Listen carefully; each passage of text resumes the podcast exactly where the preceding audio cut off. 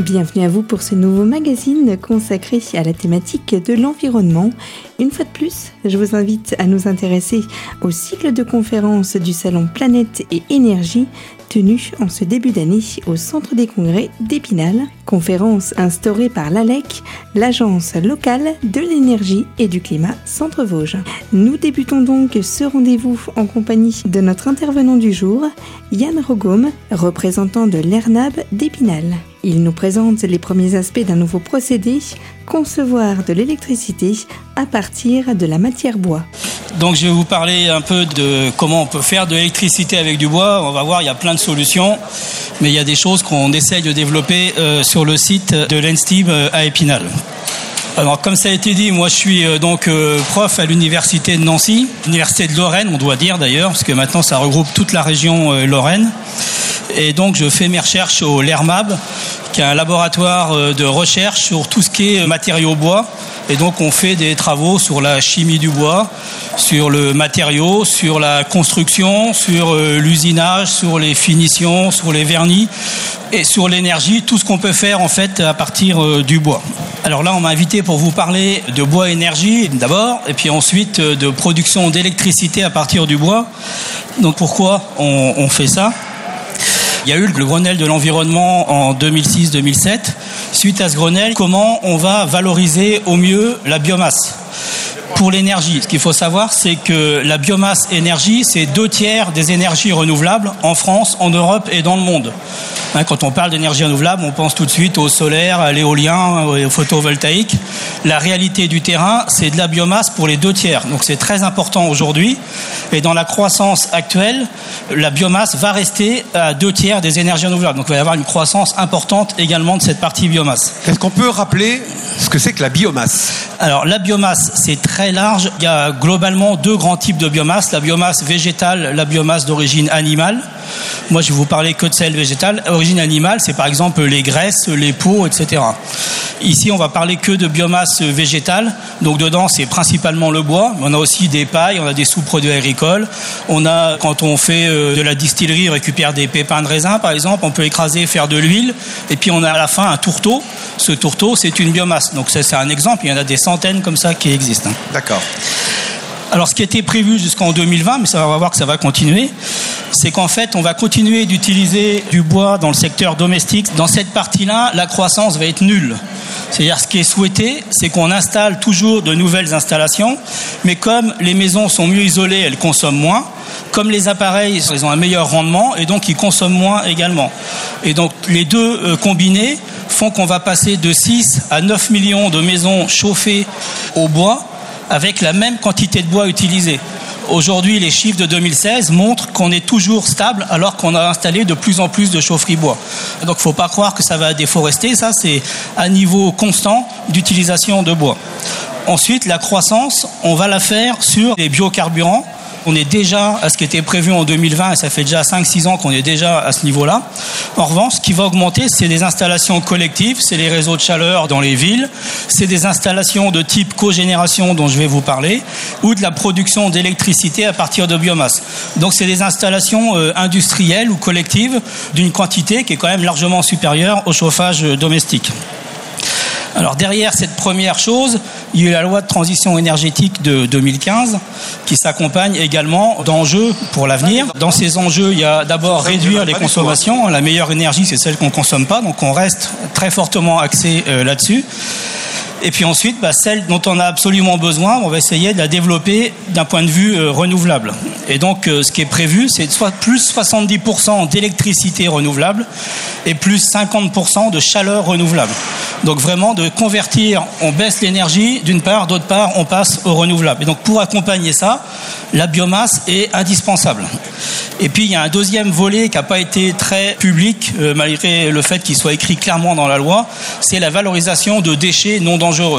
Et ça, c'est une part importante, c'est-à-dire qu'on a des déchets, il y a toute une partie qu'on peut recycler, recyclons-le, c'est mieux. Il y a une partie qu'on peut valoriser en matière, faisons-le directement. Et puis ce qu'on peut utiliser ni en matière ni en recyclage, eh bien à ce moment-là, l'énergie est une solution. Et si on récupère la chaleur, ça permet de se chauffer avec ça au lieu d'utiliser des ressources euh, fossiles. Donc ça, c'est le contexte général. Ensuite, parallèlement à ça, produire de l'électricité, quelle que soit la technique utilisée, on passe quasiment toujours par de la chaleur. De façon plus ou moins importante, hein, il y a plein de choses, mais quasiment toujours il y a de la chaleur. Et cette chaleur, soit on la valorise, soit on la valorise pas. Si on la valorise pas, ça veut dire que quand on rentre une tonne de charbon, par exemple, dans une centrale à charbon, il y en a à peu près 300-400 kilos équivalents qui servent à faire de l'électricité. Le reste, c'est de la chaleur qui s'en va aux petits oiseaux. Une centrale nucléaire, c'est la même chose, etc. Alors pourquoi ça? Parce qu'on a créé il y a très longtemps, enfin pas si longtemps que ça, mais ceci dit, ça s'est développé comme ça, des usines euh, centralisées. Donc on a fait des grosses unités avec des rendements électriques qui sont importants, mais avec des quantités de chaleur produites qui sont énormes. Et finalement, c'est pas qu'on veut pas le valoriser, c'est qu'on peut pas. Parce que valoriser ça, ça permettrait de chauffer cinq départements. On va pas mettre des conduites d'eau chaude sur cinq départements, parce que de toute façon, ça marchera pas. On a trop de chaleur. Alors l'idée aujourd'hui, c'est de faire des unités plus petites dans lesquelles on va faire de la cogénération. Et donc en fait, cogénérer, ça veut dire quoi? Ça veut dire que la chaleur, on va la valoriser. En même temps qu'on fait de l'électricité, on valorise la chaleur. Et donc ça veut dire que finalement, on va mettre en place une unité de cogénération là où on a besoin de chaleur. On a besoin de chaleur pour chauffer une partie d'épinal, eh ben, on va mettre en place une cogénération, on va répondre aux besoins de chaleur, il y a un besoin, et en même temps, on va en profiter pour faire de l'électricité. Et ce qui est important, c'est qu'on dimensionne en fonction de la chaleur, et pas pour dire je veux faire de l'électricité. On répond à la chaleur, on en profite pour faire de l'électricité.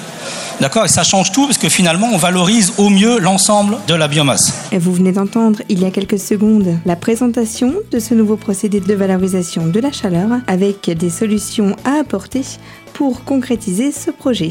Nous allons poursuivre cette écoute dans un instant sur Radio Cristal avec d'autres notions techniques sur le sujet.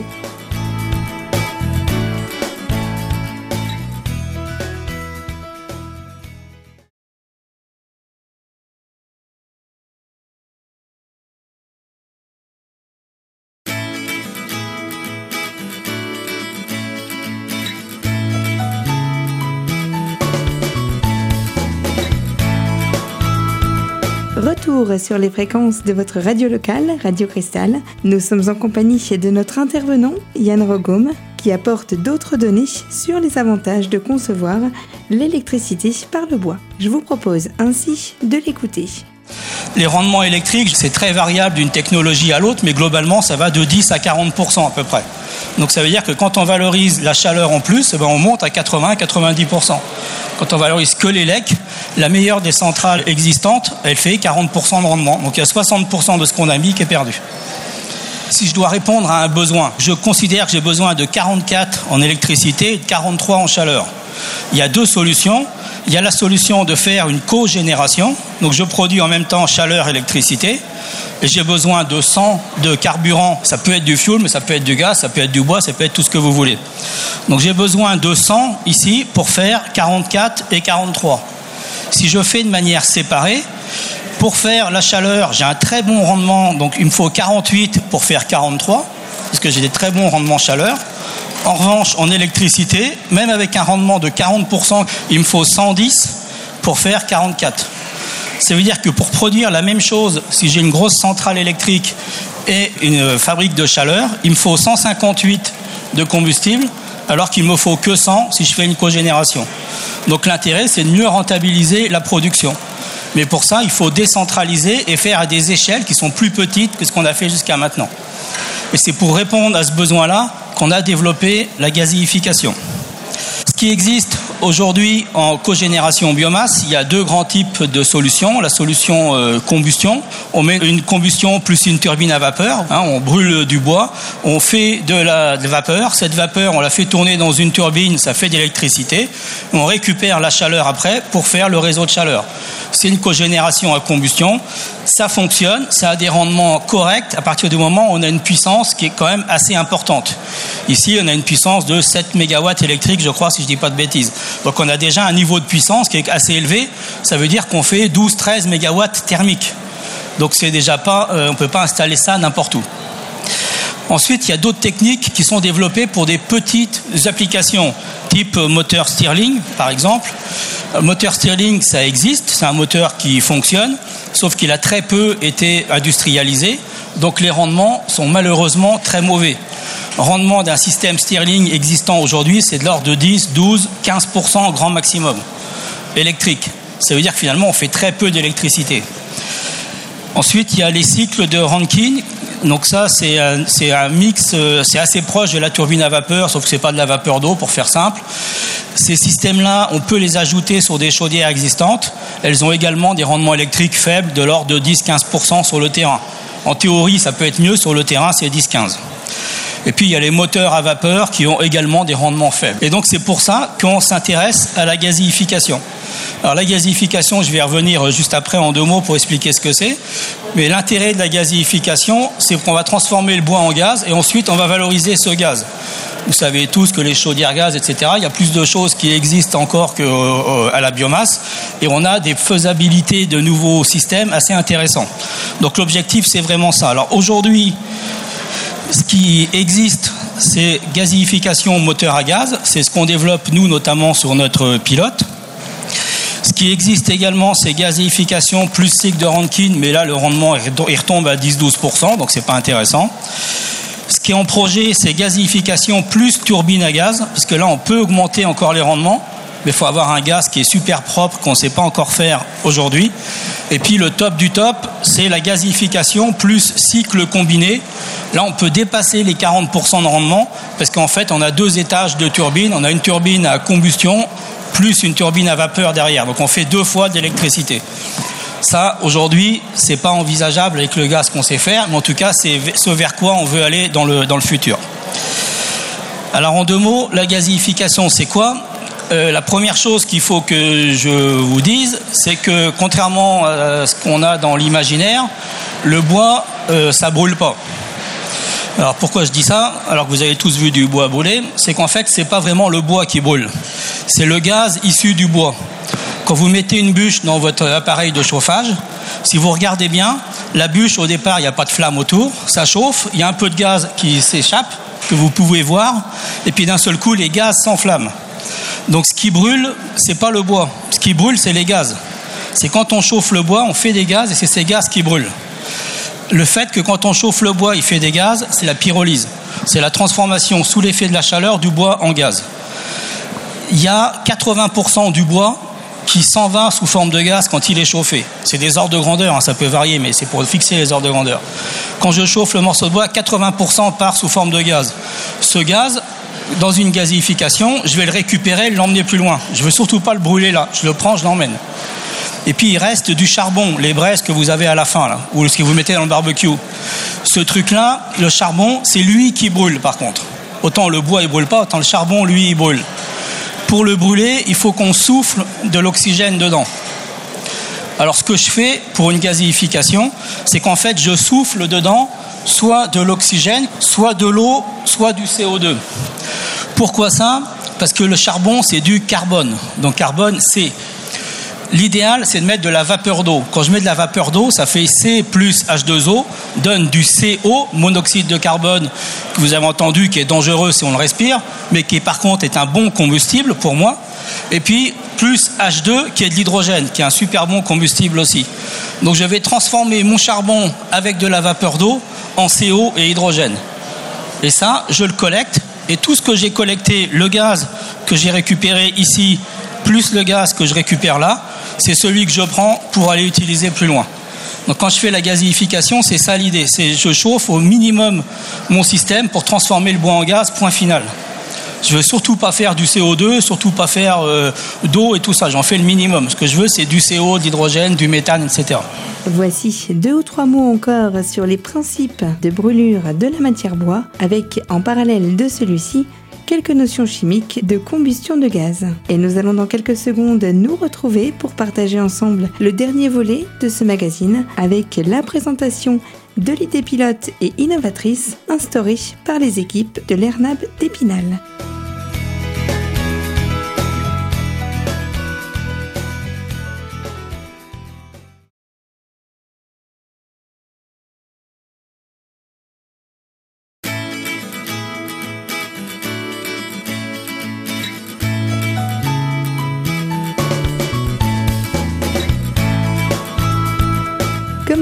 Retour sur les fréquences de Radio Cristal avec notre intervenant du jour, Yann Rogom. Après avoir initié dans les grandes lignes par quels moyens et favoriser la création d'énergie par le bois, voici la présentation concrète du nouveau système de valorisation de chaleur élaboré par l'ERNAB d'Épinal.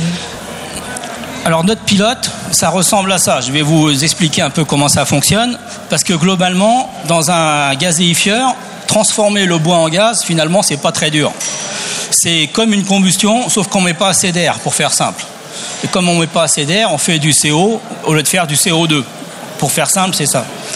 Transformer le bois en gaz, c'est fait dans ce réacteur qui est là. Je vais vous l'expliquer tout à l'heure. Et puis ensuite, par contre, à la sortie, je veux récupérer mon gaz. Et puis pour faire euh, de l'électricité, l'idéal, c'est de le faire brûler dans un moteur. Mais si je mets mon gaz directement dans un moteur, le moteur, il fonctionne quelques jours et puis il s'arrête. Pourquoi? Parce que dans mon gaz, j'ai des goudrons, j'ai des particules, j'ai tout un tas de petites euh, traces comme ça de saleté qui vont pourrir mon moteur. Donc en fait, toute mon installation, c'est pour nettoyer le gaz. Donc enlever les particules, enlever le goudron, tout ça pour que mon gaz il soit propre avant de le mettre dans un moteur. Alors le gaz, c'est quoi? C'est un mélange de CO, d'hydrogène, de méthane. J'aurai un peu de CO2, un peu d'eau, un peu d'azote, parce que comme j'ai mis de l'air, dans l'air il y a de l'azote. L'azote que j'ai mis à l'entrée, je le retrouve à la sortie, il va pas disparaître. Hein. Donc euh, ça dilue mon gaz, mais ça existe. Et ce gaz, c'est un combustible que je vais mettre dans un moteur. Il y a la biomasse qui rentre, elle descend dans des tours alors pourquoi on fait ça? Parce qu'on veut contrôler l'arrivée d'air. Donc on est obligé à chaque fois d'enlever l'air, même l'air qui est compris entre les morceaux de bois. Donc je le fais passer dans différents tonneaux pour enlever l'air. Ensuite, ça rentre dans le réacteur. Ce réacteur, pour faire simple, c'est un tas de sable. Mais c'est du sable chaud. Si ça vous est déjà arrivé de mettre le pied dans du sable chaud à la plage, vous savez que ça chauffe très fort. Pourquoi on fait ça Justement pour que ça chauffe très fort. Et c'est très homogène en température, donc ça transforme très vite le bois en gaz. Et puis ensuite, un cyclone qui permet finalement de faire tourner les particules pour les récupérer. Ça permet de collecter les particules. Suite à ça, je refroidis mon gaz. Pourquoi refroidir le gaz? Parce qu'après, je fais passer dans un filtre à manche, c'est un textile, dans lequel je fais passer les particules, comme votre aspirateur. Et donc les particules, elles n'arrivent pas à traverser, donc elles restent bloquées sur la manche. Une fois de temps en temps, je secoue la manche pour récupérer les particules. Sauf que ces textiles, ils résistent pas à 800 degrés. Donc je suis obligé de refroidir le gaz à 300 degrés avant d'injecter. Et puis après, là, c'est un laveur. C'est comme si on faisait prendre une douche au gaz, et quand on lui fait prendre une douche, les particules sont prises dans l'eau et tombent. Le goudron, pareil. Et donc on collecte tout ça comme ça. Et puis on refroidit encore le gaz jusqu'à 40 degrés maximum, parce que pour mettre dans un moteur, on n'a pas le droit de dépasser 40 degrés et ensuite j'injecte le gaz dans mon moteur pour faire euh, de l'électricité. Donc vous voyez, toute la chaîne, en fait, c'est relativement simple, c'est que des éléments qui existent aujourd'hui, il n'y a pas de, de création de super éléments, c'est des éléments qui existent, par contre, il faut les dimensionner ensemble, les ajuster les uns derrière les autres pour avoir un gaz qui est la bonne qualité à la sortie. Alors, ce modèle de gazéifieur, là, il y en a qui, existent dans le monde aujourd'hui. Il y en a une quinzaine à peu près qui fonctionnent dans le monde. Il n'y en a pas en France parce que économiquement, aujourd'hui, c'est à peine viable. Mais on est en train de le développer pour que ça se fasse. L'eau je vous ai dit qu'on injectait de l'eau pour laver le gaz. L'eau, on la collecte, on la met ici dans une station de lavage. C'est une mini station d'épuration qui permet de séparer la saleté, les goudrons, les particules. On les fait flotter, on les collecte. Et l'eau qui est devenue propre, c'est elle qu'on utilise pour refaire prendre une douche. Donc ça tourne en circuit fermé. Il n'y a pas de, consommation d'eau, si vous voulez. Ce qui est important, c'est de bien comprendre que on sait faire, mais tout le tout l'enjeu, c'est de nettoyer le gaz comme il faut pour pouvoir le mettre dans un moteur euh, derrière. Et donc c'est autour de ça que nous on, travaille. Ce qu'il faut que vous ayez à l'esprit, c'est que ce qu'on a mis en place là, comme je disais, c'est unique en Europe de cette euh, taille-là. C'est un réacteur de laboratoire, c'est de la recherche. Hein, donc euh, nous, on n'est pas là pour produire de l'électricité, mais on est là pour améliorer le procédé et l'adapter en fonction des combustibles qu'on va trouver. Mais par contre, c'est un vrai outil industriel avec tout ce qu'il y a d'industriel derrière. Pour donner un ordre de grandeur, c'est un outil qui fait 6 mètres de haut, qui fait 15 euh, mètres de long à peu près sur 5-6 mètres de large. Il ne faut pas que vous ayez l'image du chercheur avec la blouse blanche et une petite éprouvette. Euh, on a dépassé ça depuis un moment là dans ce cadre-là. Hein. On est vraiment très, euh, très appliqué C'était surtout ça que je voulais dire. C'est un projet européen, donc ça a été financé à près de 50% par l'Europe. Financement ensuite de l'État, une partie de financement de la région également et une partie de financement d'EDF qui est partenaire euh, du projet. La supervision, c'est une vraie supervision industrielle, c'est-à-dire qu'on peut être euh, assis à l'ordinateur et commander euh, l'ensemble du matériel. Alors quand il y a des problèmes, il faut se lever bien sûr, mais sur le principe, c'est un vrai système comme ça. Et puis pour information également, tout le système est en dépression. C'est-à-dire que s'il y a une fuite à un moment, c'est de l'air qui rentre, c'est pas du gaz qui sort déjà. Et puis euh, le système, là, toute l'installation est classée ICPE, ça veut dire installation classée pour l'environnement.